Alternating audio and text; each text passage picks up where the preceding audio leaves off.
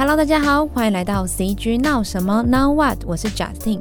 下礼拜台北电影节即将揭晓最终得奖结果啦。那在颁奖开始前，我们近期也特别采访了四组入围本届最佳视觉效果奖的特效团队以及导演，来聊聊他们的作品创作过程。相信去年荣登国片冠军的《返校》这个 IP，不论是游戏还是电影，都受到非常多粉丝的喜爱哦。电影在去年金马奖也拿下最佳。视觉效果奖的好成绩。那这一集 Podcast 呢，我们邀请到为返校打造视觉特效的在线影像制作有限公司郭宪聪总监来聊聊其中让他印象深刻的过程。我们也会从返校这个作品和阿聪总监聊到在线影像近期为 Netflix 影集《谁是被害者》打造的特效工作背后又有什么不一样思考呢？我们就一起来尬聊吧。大家好，我是在线影像制作的特效总监阿聪。那我们今天想要就是跟阿聪聊一下近期入围台北电影节的《返校》这部作品，然后这个 podcast 我们在后面也会陆续聊到《谁是被害者》这部作品。就是在《返校》这部作品上，就是我们先前有了解，就是呃团队有为了这部作品量身规划了一套工具还有管理系统。那可以就是请阿聪跟我们聊一下这个管理流程是怎么样，然后可以来帮这部作品。进行特效制作呢？其实也不是什么太特别的流程，基本上就是让它有系统化的，就是呃合成师最后出档的时候，然后可以直接帮我们 output 到我们要给客户的 review 系统。嗯、那我们是用 F-Track 这一套，对，那其实有了这样的东西，导演或者是监制们他们要看档案也比较方便，然后直接在上头就可以做留言。对，那这个我觉得跟 shotgun 很像，对，应该是另外一种版本的 shotgun 的感觉。哦，就是感觉好像在台湾业界比较常听到是用 shotgun 这套版。对，那因为 F-Track 它是后来比较比较新的，对，然后当然就是费用上我们比较能够负担。哦、对，您觉得 F-Track 这个软体它有什么样的特色是？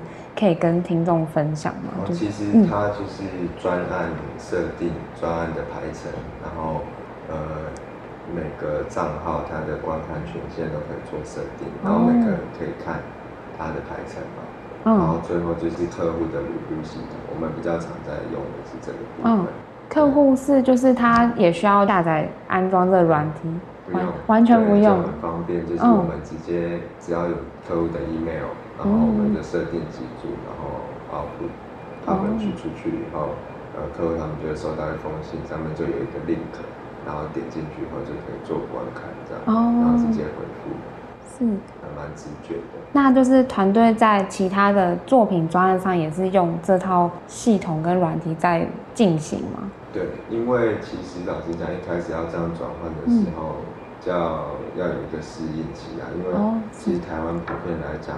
以前给档案，还有公司同事看东西，我们除了自己的 NAS 之外，其实蛮常使用到 Google 的云端。嗯、哦，对。那大家其实都用这东西，因为每个人好像都有 Google 的账户嘛，对。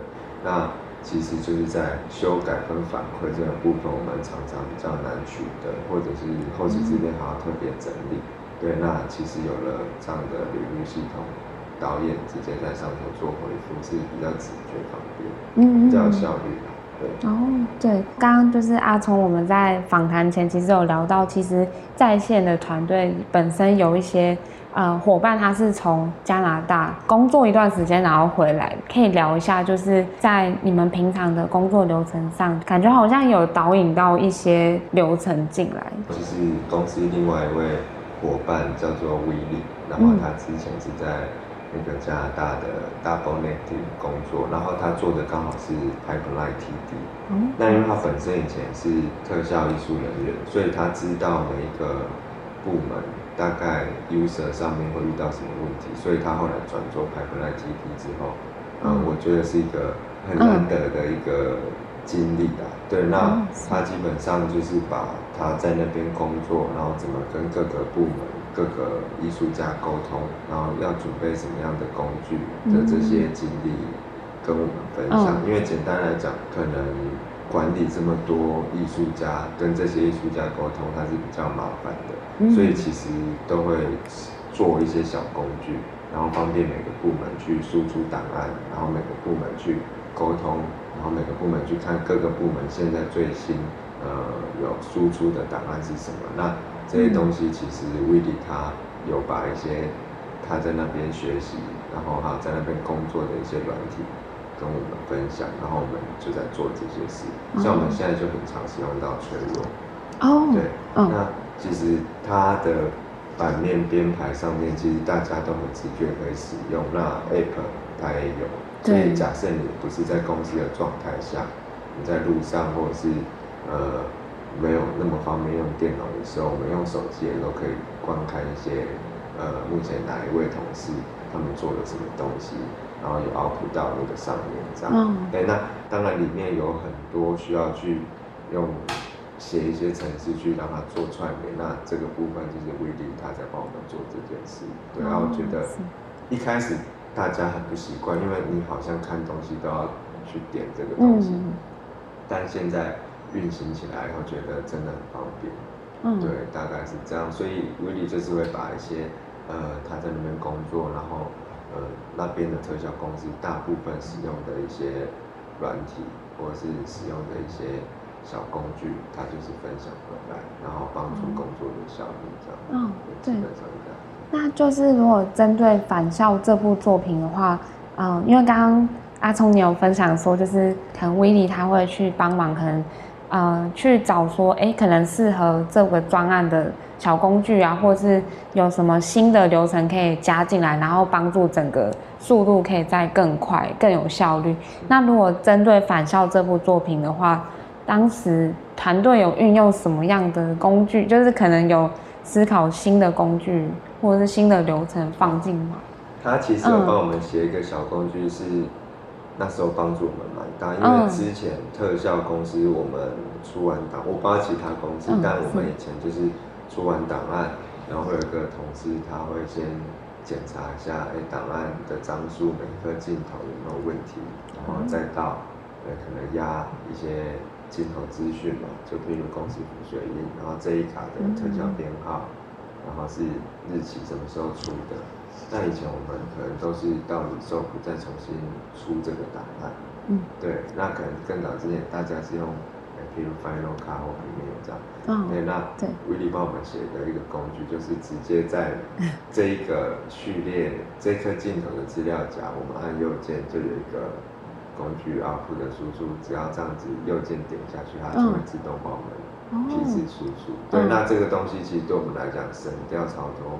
事情的，嗯，那我们输出好这档案就可以发给客户看嘛，对不对，对？就是无形间的一些小工具，嗯、那不是无形间，就是这些小工具无形间省掉我们很多事情，嗯、对对对。嗯、那原本做这件事情的同事，他就可以帮忙去耳机给他检查的工作，对。哦、虽然它不是制作的工具，但是就是这些。传输沟通，然后跟出档的东西，嗯，是蛮重要的。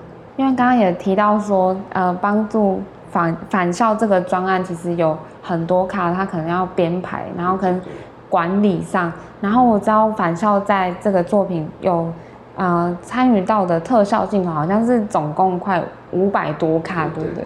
嗯，对，那就是可以聊一下，就是。嗯，我们那时候有在网络上有看到在线团队有分享蛮详细的一篇网志，就是有在讲说，从比如说里面角色可能有一些鬼差啊，或者是嗯，就是像。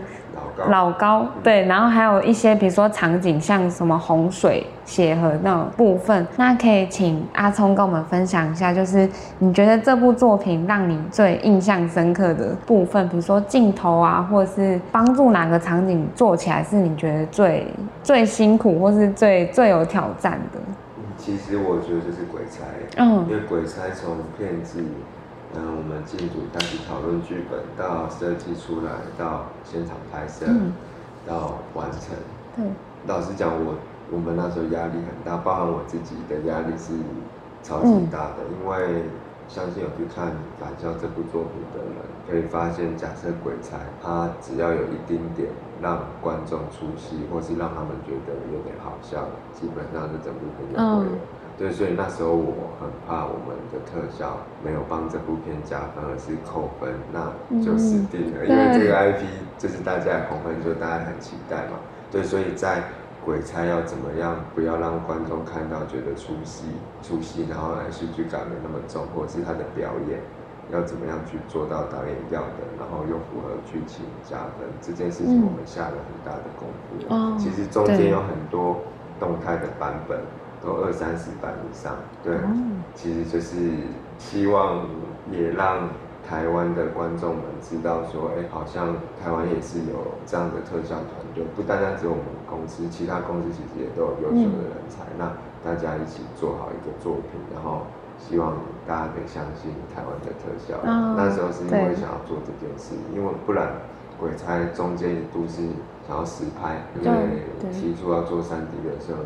导演还有那个监制们，他们一开始是有一点担心，嗯，所以在鬼才这个东西，我我是那时候是觉得最大挑战的，因为就是一只戏剧小角色，在片子里面有跟演员互动，然后做蛮多的表演这样。嗯，对，就刚刚有讲到说，其实剧组一开始是想要用真人，就是用好像是要用。踩高跷的演员去演这个房子，然后那时候是呃在线团队去跟跟比如说导演讨论说，可能就是比如说让他的角色更有戏剧张力嘛，所以才会把它改成三 D，就是好像是在前面的讨论过程中得来。对，算是一开始我们的想法很单纯，希望有实拍，实拍完以后戏剧再去做加分，嗯、但是后来发现。它的造型可能戏剧要做加分，会比做全戏剧还麻烦。哦、对，所以我们就干脆就是做全全戏剧。那另外一个就是在呃鬼差这个角色，他本身的动作设计，嗯，假设以实拍演员来讲的话，那时候我们有遇到一些问题，对，嗯、所以后来也是在某一次的拍摄下面，我们。决定说要做全喜剧的角色，那时候虽然是很开心，嗯、但是其实某种程度就压力也来了。对对对哦，对，就是知道要帮这个角色打造全 CG，就像刚刚阿聪你讲的，算是某种台湾特效在电影产业其实算是一个蛮新的一种突破。然后之前阿聪你在其他专访有提到，台湾大部分的观众可能对于特效这件事情都会停留在比如说漫威啊，或是就是 DC 他们那种很明显就是可能比较偏科幻或是英雄类那种特效。那其实我先前有跟其他特效团队聊说，其实台湾有很多特效是在做，比如说辅助，辅助就是电影可能它没有办法做到的事情，或是甚至是我们等下可能会讨论到特效化妆，也是一部分。辅助的角色，先前阿聪有聊到说，团队在比如说剧组在拍摄的时候，其实也是要去跟着导演他们去看说现场的拍摄啊，然后可能也要去沟通，那可能有些特效是哪些是需要什么素材的。那就如果在返校这个作品上，觉得让你印象最深刻的事前准备是什么？就是不是坐在电脑前做特效这件事情。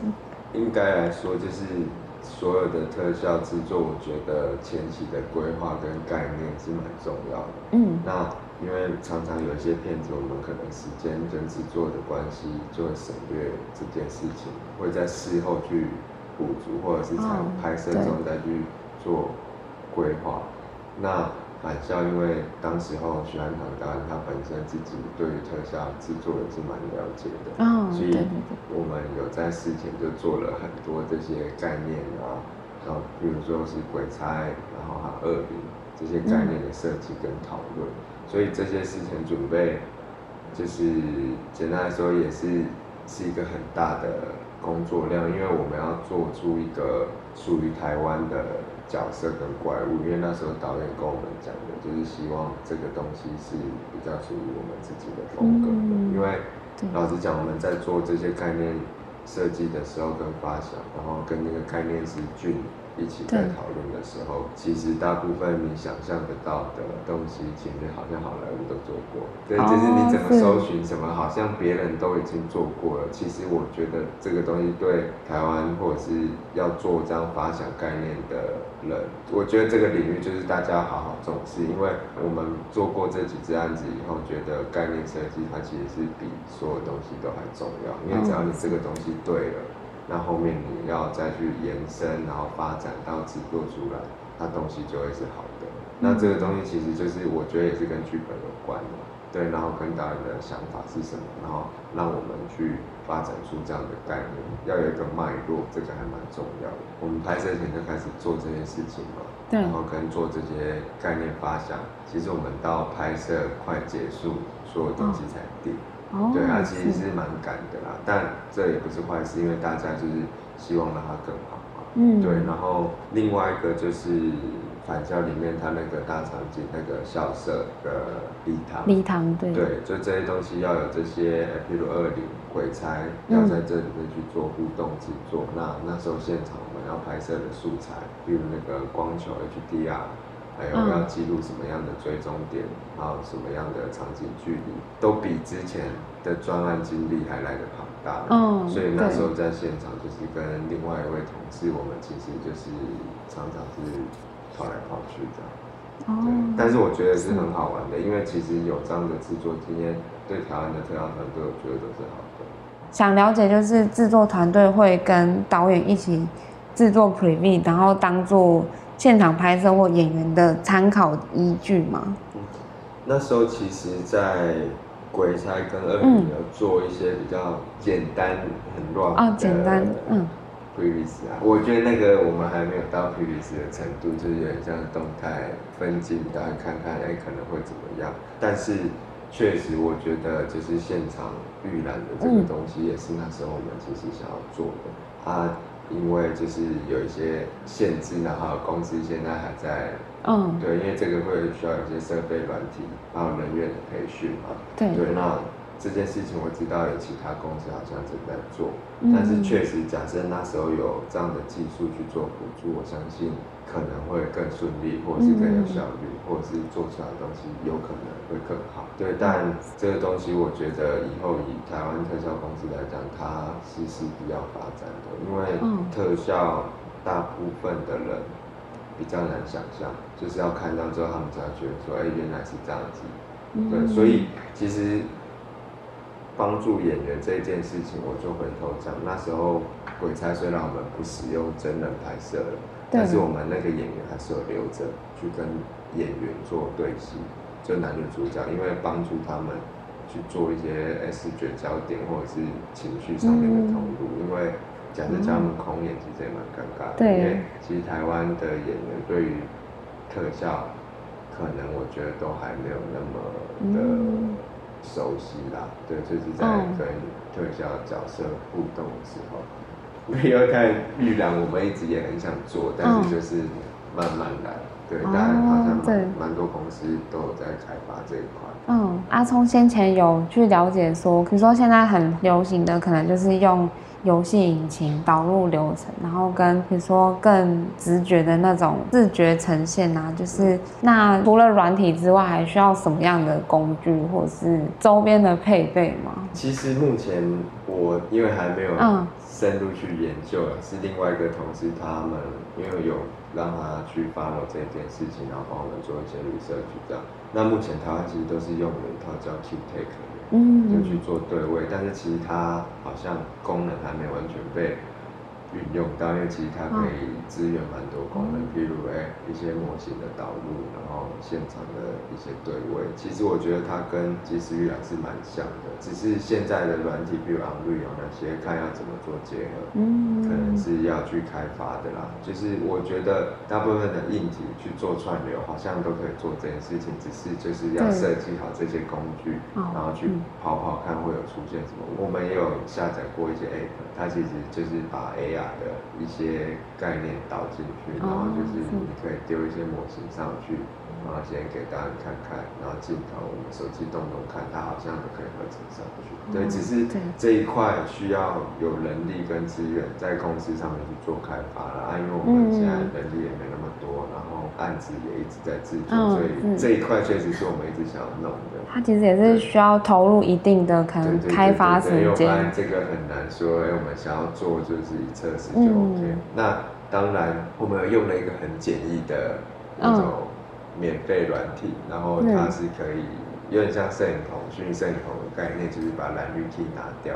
那那时候导演有来到公司，嗯，拍摄一些二零手的素材，其实就有现场 key 掉一些东西，然后对给导演看这样。但那个真的是很粗糙，嗯，对，只是可以帮助做判断了，对。哦，然后刚刚前面讲到说，其实，在导入的。比如说流程或是软体上，其实都是有一定的需要时间啊，或是还有一些思考。如果我们聊到，呃，像是那些镜头啊，跟角色是怎么去制作，想知道说，那在返校这个作品上，那时候团队有运用到，除了我们刚刚前面讲到的那些技术之外，还有用到什么样的软体或硬体，帮助整个专案进行呢？其实我相信目前，对，因为我们。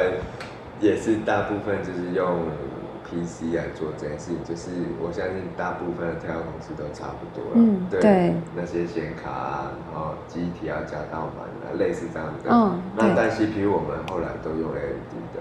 哦。对，因为后来测试过，觉得它的 CP 值还蛮。哦。对，那软体大部分其实就是玛雅、Nuke 这些东西，阿布丁。嗯。Blender 那时候我们有用来做一些 parts 的那个模型，就是比较不重要的。然后因为同事们刚好正在开始摸这套软体，就是做一些小物件。因为我们其实，在你的杂志有特别讨论到 Blender 这个软体，那就是想跟阿聪聊一下，就是。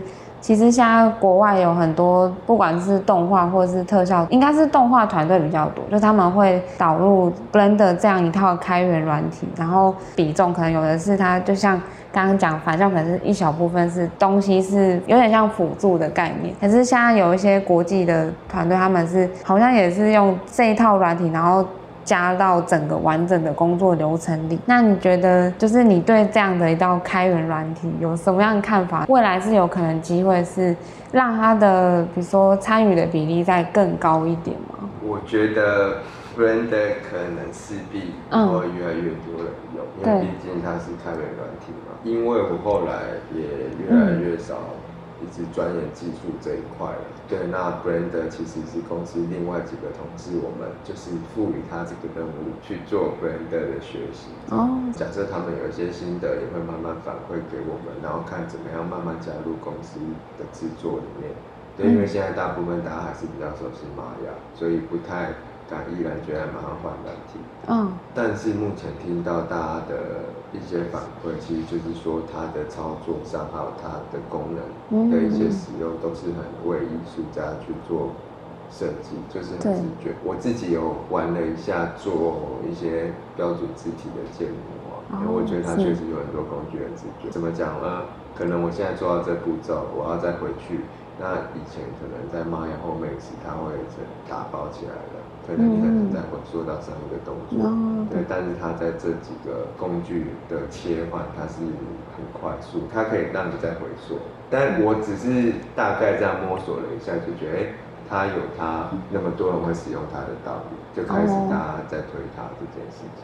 刚刚前面讲的返校，其实有一小部分是有用到 Blender 这套软体来做的。那比如说有什么思考，想说，哎、欸，那不然来用这个软体来加到工作流程里？哦，简单讲，就是因为大家都在讲它很好用哦，试试看。很多这个圈子的人也会分享一些文章，嗯、然后确实发现他做的东西还不错，就想说，哎、欸，来试试看。哦，我知道有的公司好像开始建立 Blender 的团队了。但我们还是慢慢来，因为目前手边有些案子在制作，很难忙一切换。哦。对，但我觉得它应该会累积越来越多的使用者。然后我们先前就是有讲到，如果是返校的画面品质，因为当时是运用四 K 的画质去拍摄，所以那时候其实在算图时间上也是一个非常大的挑战。就是想知道说，为了要匹配这样的四 K 品质呈现，特效团队当时他需要去注意什么样的特点？比如说技术面啊，或是跟着剧组 on set 做拍摄的时候要去注意的。这个部分其实拍摄时是还好啊，简单讲，那时候我们要拍到八 K 的，对，就有些画面是有拍到更高。那只是因为 有一些镜头，它在剪接上会做一些润印的效果，或者是一些左右位移，就是数位运镜的东西。包括这些卡数，我们就要把它做到四 K，因为会让导演在后面有空间去做数位运镜。对，那。那几卡画面有蛮多卡，就是鬼差的部分。那时候其实我们就是针对每一颗镜头，譬如这一颗会做位移，但是它鬼差可能在画面上比例没有那么大，我们可能就只是算到三 K 而已，对，然后再合成进去，因为它在比例上不大嘛。那有几卡比较特写的，我们才真的算到四 K，其实可以用一些这个小技巧去加速我们算图的时间，不然一些后续修改回来以后，我们当初是怕算图算不完。对，那运用什么样的硬体嘛？这个其实后面我们算图是丢到国外的算图公司帮我们做运算。对，因为其实呃公司现在要。维护一系列的算图农场，其实是比较 CP 值比较不高啦，因为你要一直去顾嘛，然后硬体要一直去更新。那目前我们也是把一些淘汰的电脑拿加入算图农场里面，但是因为那时候有时间上的考量，所以其实我们就是跟算图公司合作。啊，其实这样子某种程度就让我们的电脑也省下来，然后大家可以去做其他的测试用的算图。哦，因为那时候有看到说，就是光是鬼差这个角色，他可能一张的半身图就需要花四个小时。如果原本的流程是这样子，其实有几张它的时间更高，一开始的测试，嗯、但是我们就是有把一些数字做设定，就是它出来的 quality 跟它的时间是达到一个平衡的，对，不然全部我们都以最极致去做运算，那时候时间上。哦，因为有那时候我在看电影的时候，有特别对于血河那个场景是蛮有印象的。因为那时候我在一开始玩返校的游戏的时候，就是它的那个二 D 卷轴上，就是它是红色的，所以其实我那时候看到血河的时候，是抱持着玩游戏的心情去看，哎，觉得好像不太一样。嗯，阿聪可以跟我们聊一下，说就是。那时候血河这场景，当时是怎么去跟导演讨论说电影的版本，它可能会是这样的一个呈现？那时候血河是一个蛮主要的场景，嗯，那基本上就是要照游戏的方式去做还原。但是后来的跟动，导演后来觉得，哎、欸，可以有一些些变化不一样，就是以比较真实的洪水去做呈现，而不是用血河，因为它。觉得那时候，呃，演员们的情绪可能还没有到那个状态，所以有在血河这块做修正。当然，我那时候也是希望还是红色的啦。那不过修改完以后，并没有不好，就是至少看起来你不会觉得它怪，是顺的。那那时候只是在概念发展的时候，我们有提另外一个版本，就是它出去以后，它不是大洪水。它是一个几乎平静到呃没有任何涟漪的那种水面，因为想要呈现另外一种很安静、很安静、很恐、很恐怖、诡异的那种感觉。但是那个方案后来被打掉了，对，不然那时候是大概有提了这两种，对，那后后来就是回归血河，只是在最后的时候，导演把红色这个东西抽掉。那那时候。呃，这一卡其实经手制作的同事也是做了很多次，因为简单来说，我觉得可能我们台湾的特效公司或特效团队，可能我们啊，那比较少做一些像好莱坞电影，他们常常有很多哎很自然界的这种特效。所以做久了，他们其实是很纯熟的。所以我觉得他们做这些东西，基本上只是美感去设计，但技术上或是能力上都没有太大问题。那因为我们比较少做这样的东西，那水啊、火啊、烟啊这种东西比较自然界的只要你有一点点不一样，其实观众一看就会觉得很假。哦。对，所以我们那时候在让他去除。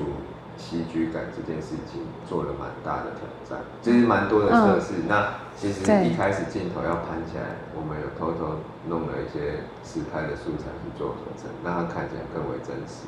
哦，对对对，其实有做一些这些事，对，不单单只是全戏剧。然后刚刚阿聪跟我们聊了一下返校的一些内容。刚刚前面在讲血河的那个场景的时候，阿聪你有讲到说去除 CG 感这件事情，就是我觉得这个可以当做就是我们要接下来讨论谁是被害的这部作品的一个开头。在这部影剧里面，当时帮这个作品有做的什么样的特效？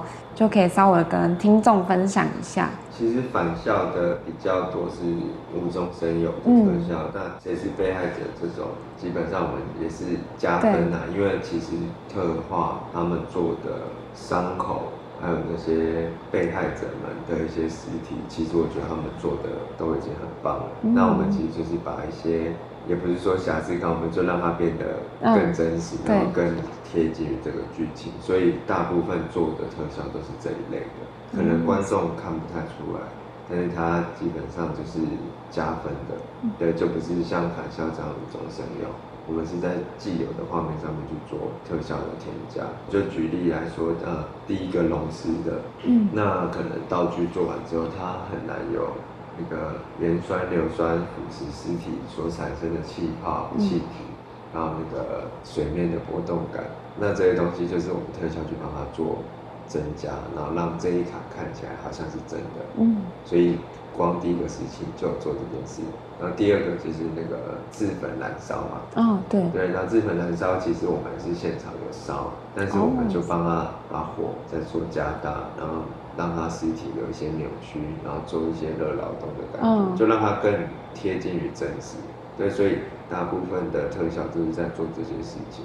对，然后包含坠楼、头骨的爆裂，你比较难特化画出凹陷的东西。嗯、对，那我们就是透过特效去做，他帮我们做一些伤口的边缘，再把。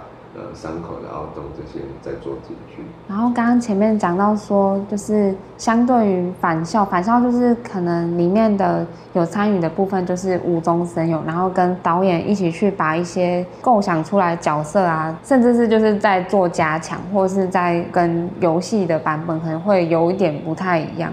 嗯、那我想了解说，因为那时候。返校这部作品，当时的特效团队好像是五十位在做整个工作。那如果相较于《谁是被害者》这部作品的话，呃，制作的规模是一样的吗？其实，呃，简单来说，规模差不多，但是因为返校我们有蛮多是白 case 跟我们合作，嗯、因为那时候瞬间要把量体拉的很大，去冲那些镜头数嘛。谁是被害者？因为他的镜头相对来讲比较需要开发，跟技术性没有到返校那么高，嗯、对，所以基本上那时候前前后后的制作人又小了一点，大概十几个，因为他比较没有那种要完全重新开发的。东西，嗯，对，那就是相较于如果以他被害者这部作品，它总共有八集，那阿聪有去算过，说就是里面大概有多少特效镜头啊，或是你们觉得他的那个工作量是大概是多少的？呃，返校的制作比较是开发原创，然后比较需要花时间去做 R&D，然后去做测试啊。嗯、那谁是被害者的特效？呃，它的大部分的镜头都是我们以前案子也会遇过的，所以呃时间上就比较不用花那么多，因为它就是旧了的画面去做添加嘛。对，那那时候的时间大概两到三个月之间。哦、嗯。对啊，所以它的镜头数其实前前后后也有快四百多卡，哦、但是它制作起来没有那么复杂的程序，所以时间上我觉得是很充裕。嗯，对。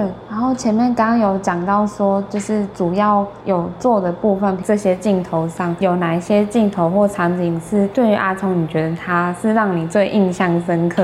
然后其实我看那时候我们有聊到，就是其实海边悬崖，因为那一场戏原本要做更多，可能会有整个戏剧的悬崖，然后会看到，呃，反正大家应该都有看，会看到那个方一人跟他女儿整个往下跳的过程。嗯原本那一场是一个超大的特效场，对。对，但后来因为有一些安全性的考量，然后我们才做了目前大家看到的那些镜头。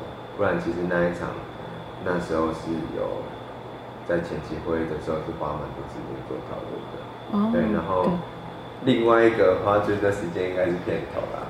哦、我们片头其实来来回回讨论超久，因为呃我们希望做一点跟目前台湾的剧的片头不一样的地方，嗯、但当然最后还是回归到一个比较像韩剧这种商业化的片头形式。哦，对，不然我们一开始希望在片头多说一点故事，然后把这个时间观拉大一点。哦，对，所以片头那时候也是花了蛮多时间。哦，是。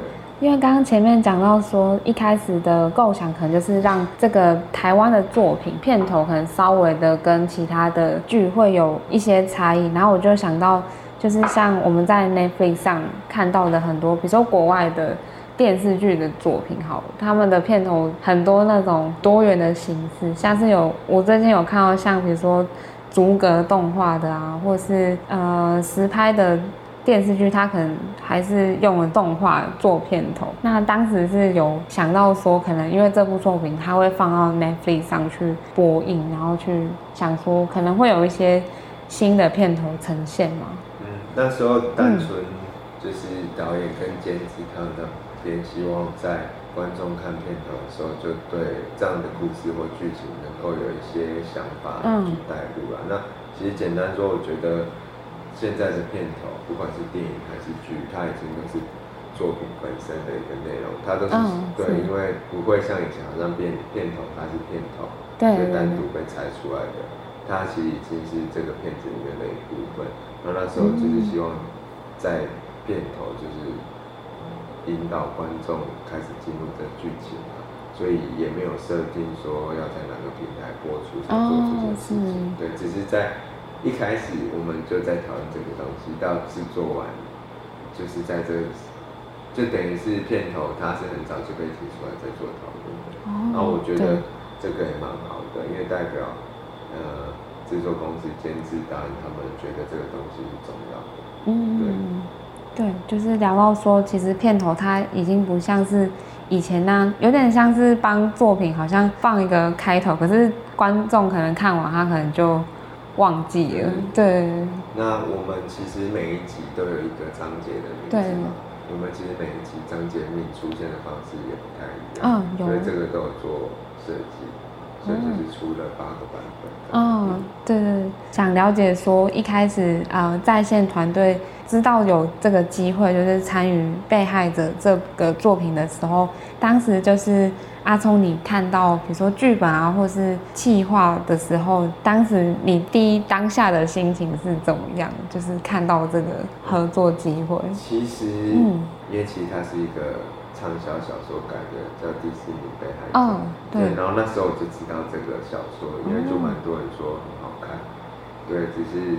那时候被找去聊这个案子的时候，我一看到说，哎，是那个小说改的，其实是觉得还蛮巧的，因为那时候刚好周遭有些朋友在讲这个小说，对，所以那时候也是蛮开心的。那他们有去做改编延伸啊，因为小说里面都有四个被害者嘛，嗯，然后后来为了要让这个世界观跟格局再更大一点，所以编剧跟导演监制他们就是有。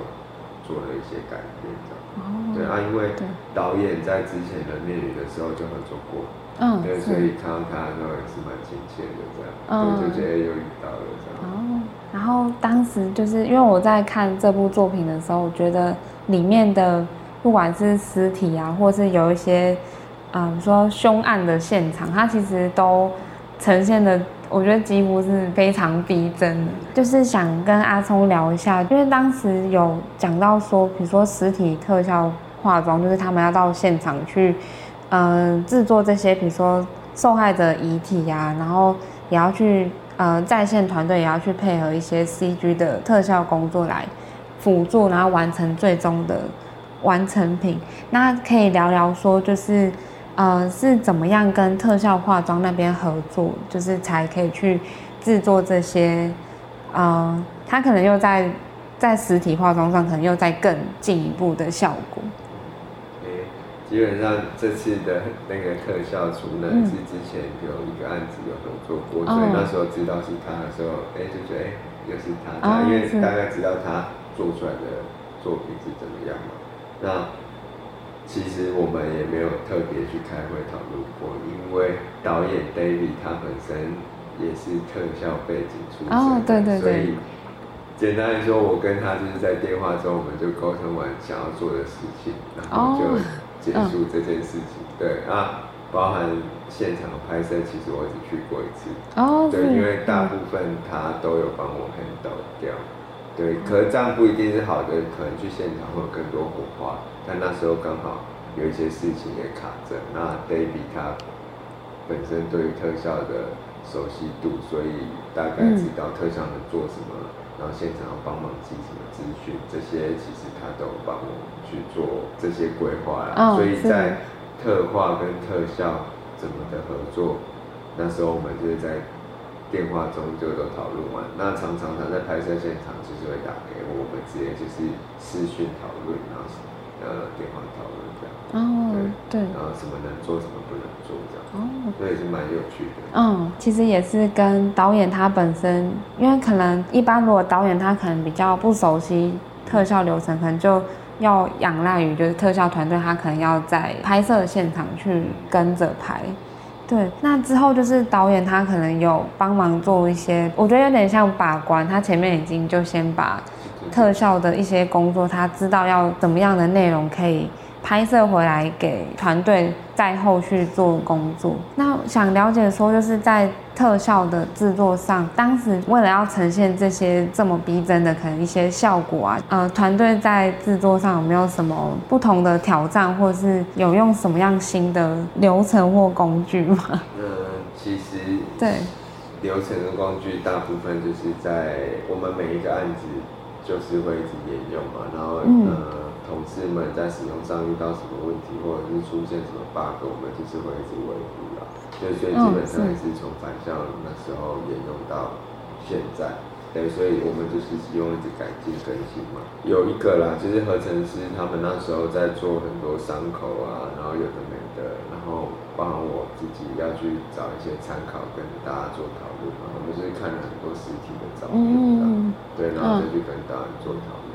哦，所以大家对，就是边找，就是边在那边鬼吼鬼叫着，对，就是大概这样。嗯，在团队里面有没有那种伙伴，就是可能当时知道要做这么样的一个，因为他毕竟还算是偏，算是有些人他可能看到会不舒服，或者是可能看到会觉得害怕嘛，然后他们自己在讨论的时候，嗯、因为谁要做什么镜头，他们自己。在讨论的时候，有这样，比如说，哎、欸，这个我不要做。哦，大概就是这样子。但基本上，因为知道那个是做的，所以可能不会觉得那么直觉，所以不敢看这样。哦。但是，对，确实是在资料搜寻的时候找比较多资料，那时候反而会觉得有的同事他是不想弄的。哦，刚刚讲到说特效化妆，他可能现场已经有做了一些，比如说。呃，尸体或者是他可能有一些伤口的那些画面，那可以聊一下，要让他更逼真的话，就是有呃思考什么样的方式让他就是加强，或是细节再处理的更好一点。基本上我们是以真实的照片或真实的一些影片。一些凶案现场或一些尸体照片去做参考，就尽可能让它我们做的东西不要超过于真实太多。就譬如，譬如火在燃烧烧尸体，我们就不要搞到发生什么火星到处飞啊，有危险。哦。因为那个可能带太过头，你会觉得它没那么真实。所以基本上全部就是以我们所找到的那些参考资料、现场的影片，然后一些。网络上大家分享的新闻画面去当参考依据，嗯、这样讲不知道对不对啊？但是它对我们来讲比较没有那么多复杂性的挑战，因为它就是让我们就是以真实性去做考量，去加特效去做合成，嗯、就不用太多那种很夸张的效果。嗯、所以在制作的技术跟时间，我们就掌握比较好，因为基本上就是以写实为考量。嗯，对，其实就是很顺的就可以过去了，这样。对，就像。哎，龙狮的气泡，我我们去找影片，它气泡就是这样子，你不用让它去炸得很夸张，会烟冒到怎么样？哦、因为其实这一卡我们做的烟一开始是比较夸张的，嗯、但是你看起来就会觉得那个很假，所以后来其实那个烟是很微微、很微微，因为呃，我们看了一些参考资料，确实它在浓缩的时候，它所产生的那些气体也到那么夸张，所以可是观众可能会觉得那个好像会很夸张，但其实。真实来讲，它烟就是这么细微，哦，所以我们加的蛋黄气泡还是小小的。哦，对，那就是在这些场景，或是呃，他可能现场道具要再去做一些，比如说像刚刚说那个动态呈现，比如说气泡浮上来这件事，就不能让可能它的效果太过，然后又可能还是要带入一些可能戏剧的效果，就是要让它的画面更有张力。那怎么去平衡？说，哎、欸，不要太过，然后又带一些效果出来。基本上比较直接的说法就是，你不要让这画面看起来就是你有加了什么东西，然后观众一看就发现。对，我觉得这部片的大部分特效都是这样，包括后面，譬如那个女儿，哦、她不是在小时候的时候翻倒那些化学物质，哦、是是那些烟，其实我们还是加的很淡，但是。就是淡到可能导演看都会觉得我们到底加了没有，但是其实可我们那时候就有给他看几个版本，你太过于夸张，其实在那个环境下也很怪。嗯、那包含他去找他女儿在火车站的时候，嗯、哦，对对，他不是跑跑跑，然后要抓那个谁，其实我们有一台做一个黑色人影跳下轨道，那我相信观众完全看不到，哦、因为那时候我们只是要合理化说，哎，犯人。还有跳下去轨道跑走，就是以防假设有观众他去针对这个合理性的时候，哦，是有做这些补强的。哦，对对对。所以呃，简单说就是这一支的特效，我们怎么抓这个平衡点，就是不要让观众一看就是知道这边有做东西啊。所以说我们都是做的很隐晦。其实最主要还是要去辅助可能剧情的走向。嗯。就是。以剧情为主，而不是特效去强调效果，那观众可能在看的时候情绪可能就不会那么。哦，然后就是刚刚最一开始前面有讲到说，就是在接近结局那边，呃，方逸任他在跟女儿在海边那个悬崖对话的那颗镜头，有看到就是当时特效的 real 里面，其实是你们有把岩石做额外的延伸，就是想了解说为什么他当时会让真实的场景，他又要去加了一个。延伸出去的部分。那时候其实导演希望增加那一场戏很危险的感觉，因为他要跳下去嘛。哦、对。那可能原本我们大家找了大部分的沿沿岸场景，很难有这样的东西啊。假设不够危险，可能那一场戏就不够紧张。哦，对，对，对。所以特地有做了这件事情，就是让它更紧张。对。哦、那我前面也有提到，这一场戏原本它还有其他的特效设计。是包含他们跳下去的过程，对。对。那后来这些东西是被剪掉的，对，因为我们在这几卡做了悬崖危险性的视觉加分之后，导演可能觉得就不需要再做那些镜头。哦哦，了解。因为我看到说它的那个岩石，它是这样延伸出去的。那当时是怎么样去？呃，用什么方式去把它做出来？就是它可能还是要匹配当时的那个材质，或者是可能甚至现场的反射也是要考量进去。其实这一卡后来是用其他方式做掉，原本是要做一个全息剧的演案哦，对，但是分析完、拆解完镜头，觉得他用投影那肯定的方式就可以做掉，嗯、所以后来是用那个方式做掉。对，就是没有用到全喜剧这一块。哦，对。那它效果其实有达到，只是在河面上、海面上的接触面有去做一些修正，因为原本连海面都要。嗯嗯。对，所以这一卡后来拆解完以后，我们用比较简易的方式，然后又达到效果，这样。哦。对，所以这一卡那时候其实是全部镜头里面放在比较后面制作的，它有一系列的镜头。然后我们刚刚前面其实讲了一些《谁是被害者》这部作品的参与的工作内容，在比较后面我们可以聊一下，就是刚刚前面有讲到说，嗯、呃，在比如说作品的本身可能会去考量说，有些部分是在既有的拍摄做加强，或是可能有一些场景是要考虑用全 CG 的方式。那什么样的情况下会让阿聪你觉得要运用可能全 CG？那什么时候又不要让它太超过？会怎么去考量？嗯，我觉得其实台湾目前的特效，嗯，我们遇到的特效需要到全 CG 的比较少啦，因为像返校它确实就是一个无中生有的东西很多，对对。当然，蛮多就是二 D 合成的方式可以做啊。不过有呃全息剧要怎么去做判断，其实也是要根据剧本，然后还有导演那一卡想要呈现什么东西。对，我简单讲，譬如在这个空间里面，我们要有火在燃烧。那以前大家的做法，假设时间成本考量，我们可能就是二 D 的混合一合，但要让它更真实、更好看，然后时间预算。也允许，我们可能就会把这个空间大概三 D 做一下，然后桌面做一下，嗯、就是会让它的环境反射光源更真实啊。哦、所以其实用全 CG 来做的好处就是，简单讲精细度会更高。可是这个真的是要时间预算因为假设这两个元素不允许的状况下去做这件事情，嗯、可能就会开天窗，因为东西很多要做。哦、所以那时候判断会以比较主要的尝试去做这样的设计，对。哦，是是。当然，我觉得要它好的话，应该这些东西都要做好了。但有时候确实有一些效果，可能它短短的不到一秒，可能只有几个，然后画过去，我们就用比较简单的方式。哦。这个我相信其他公司应该差不多。嗯，对对对对。访谈的尾声就是会想。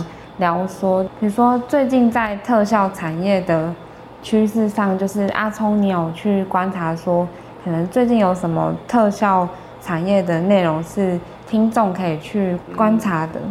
嗯、我我自己觉得以，以以前我刚投入这个产业的时候，嗯、其实这样也十几年了嘛。然后其实台湾的特效产业也是有慢慢变好了，嗯、因为，哦、是但是我觉得。你说跟韩国或其他国家比，可能还是蛮多不足的。嗯，那我说的变好，是因为以前可能没有那么多的导演，或者是那么多的故事是需要这么多特效需求的。那现在大部分年轻一辈的导演也出来了，那他们对于这样的东西也比较愿意尝试，然后剧本可能也更加奇幻跟多元。所以其实基本上。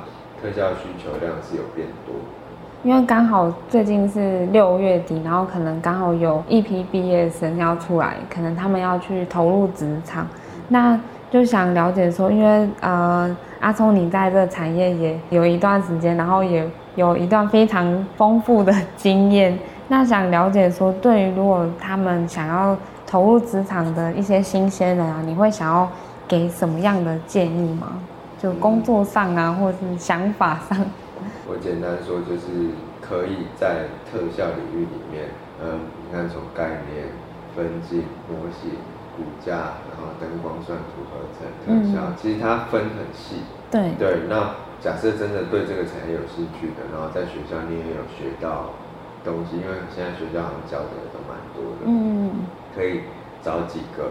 比较有兴趣的，虽然你全部都懂，但是最后你还是要找几个比较有兴趣的去做专研嘛。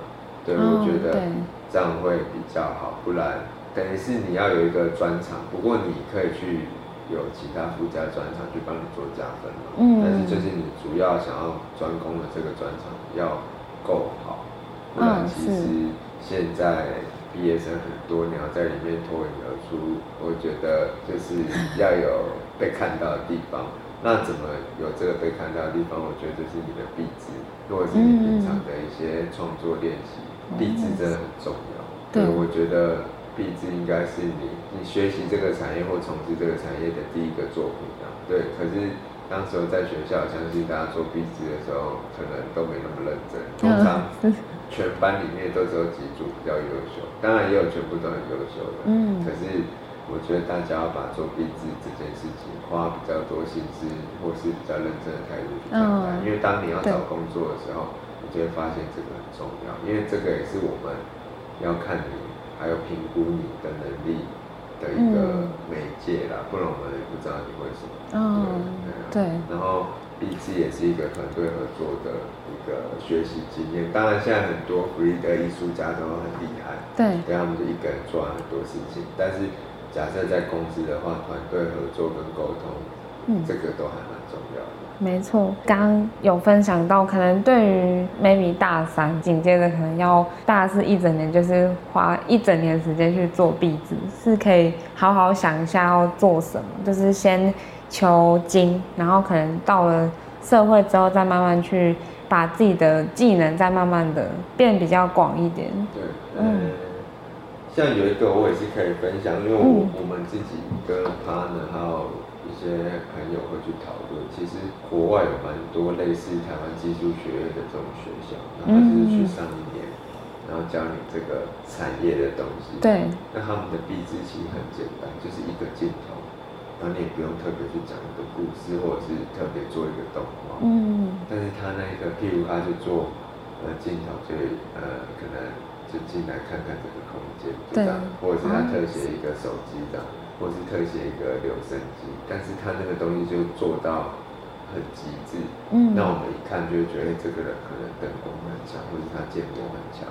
其实我觉得他们不要求学生做一个很长的东西，可是他们做的这个短短的东西可以展现他们会什么东西。哦，所以我觉得这个还蛮重要，因为台湾好像大部分大家都会做一个短片或者一个短动画。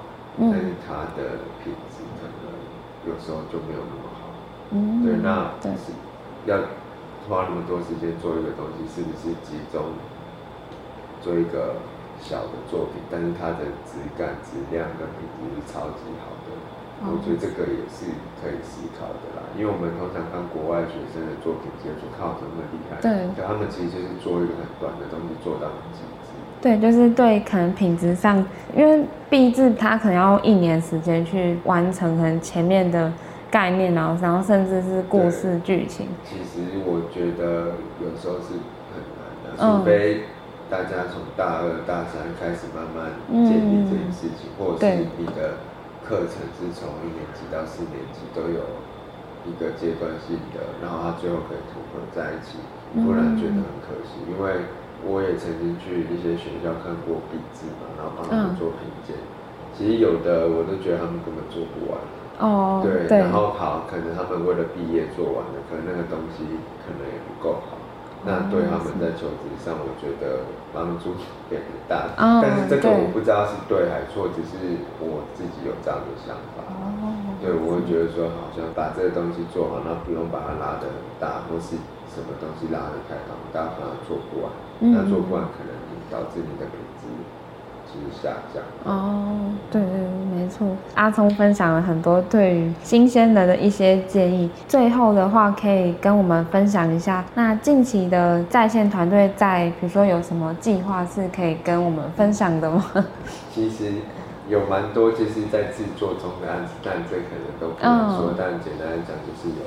长片有剧这样，然后在进行中，然后就是蛮大特效制作的，哦。对，然后希望到时候出来的作品可以让大家喜欢或满意。对，那其实我觉得想要讲的就是大家要多多支持台湾的电影跟台湾拍的剧，对，因为就是呃有这个支持，那投资者或者是导演们，大家会比较再愿意在做这件事情的。对，因为就包含我自己，我其实也因为要做研究的关系，因为以前我不太看韩剧，那、嗯、因为太多人都说他们很厉害很厉害，后来我一看以后，我真的觉得韩国很厉害，啊、但韩国很厉害这件事情，我们已经讲了十几年了，但好像没有任何改善了。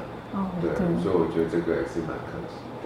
嗯嗯，因为我觉得韩国不管在呃，剧本开发到最后特效制作这些东西，其实好像在亚洲现在来讲，它是跑到很前面。包含日本现在好像大家也不太那么看日剧，当然有，对，对啊，但是就是韩国就是韩剧、韩片，观众都越来越能够接受。嗯，对，就是讲好莱坞那些，我觉得都太远了，因为那个人家。好莱坞就毕竟是电影的一个发源地嘛，然后到最后他们整个工业，但是韩国他们后续这样起来，我觉得我们只要有他们的接近他们，我就很开心的，对对对，所以就是大家多多支持啊，对，因为我觉得像日本、韩国、中国，他们对于自己的作品都还蛮支持的，但台湾因为可能我们太多平台可以收看的内容也多。嗯，所以相对这样，相对比较起来，台湾的电影跟台湾的剧放在里面竞争，就比较吃亏。假设我们有不支持的话，对不对？哦，谁是被害者？这部作品就是他在 Netflix 上也是，觉得也算是一种台湾之光，就是他的。所以我觉得监制当然他们都很厉害，嗯，其实就是先把东西做好，我觉得就会有很多无限可能，对，而且不用去设想太多。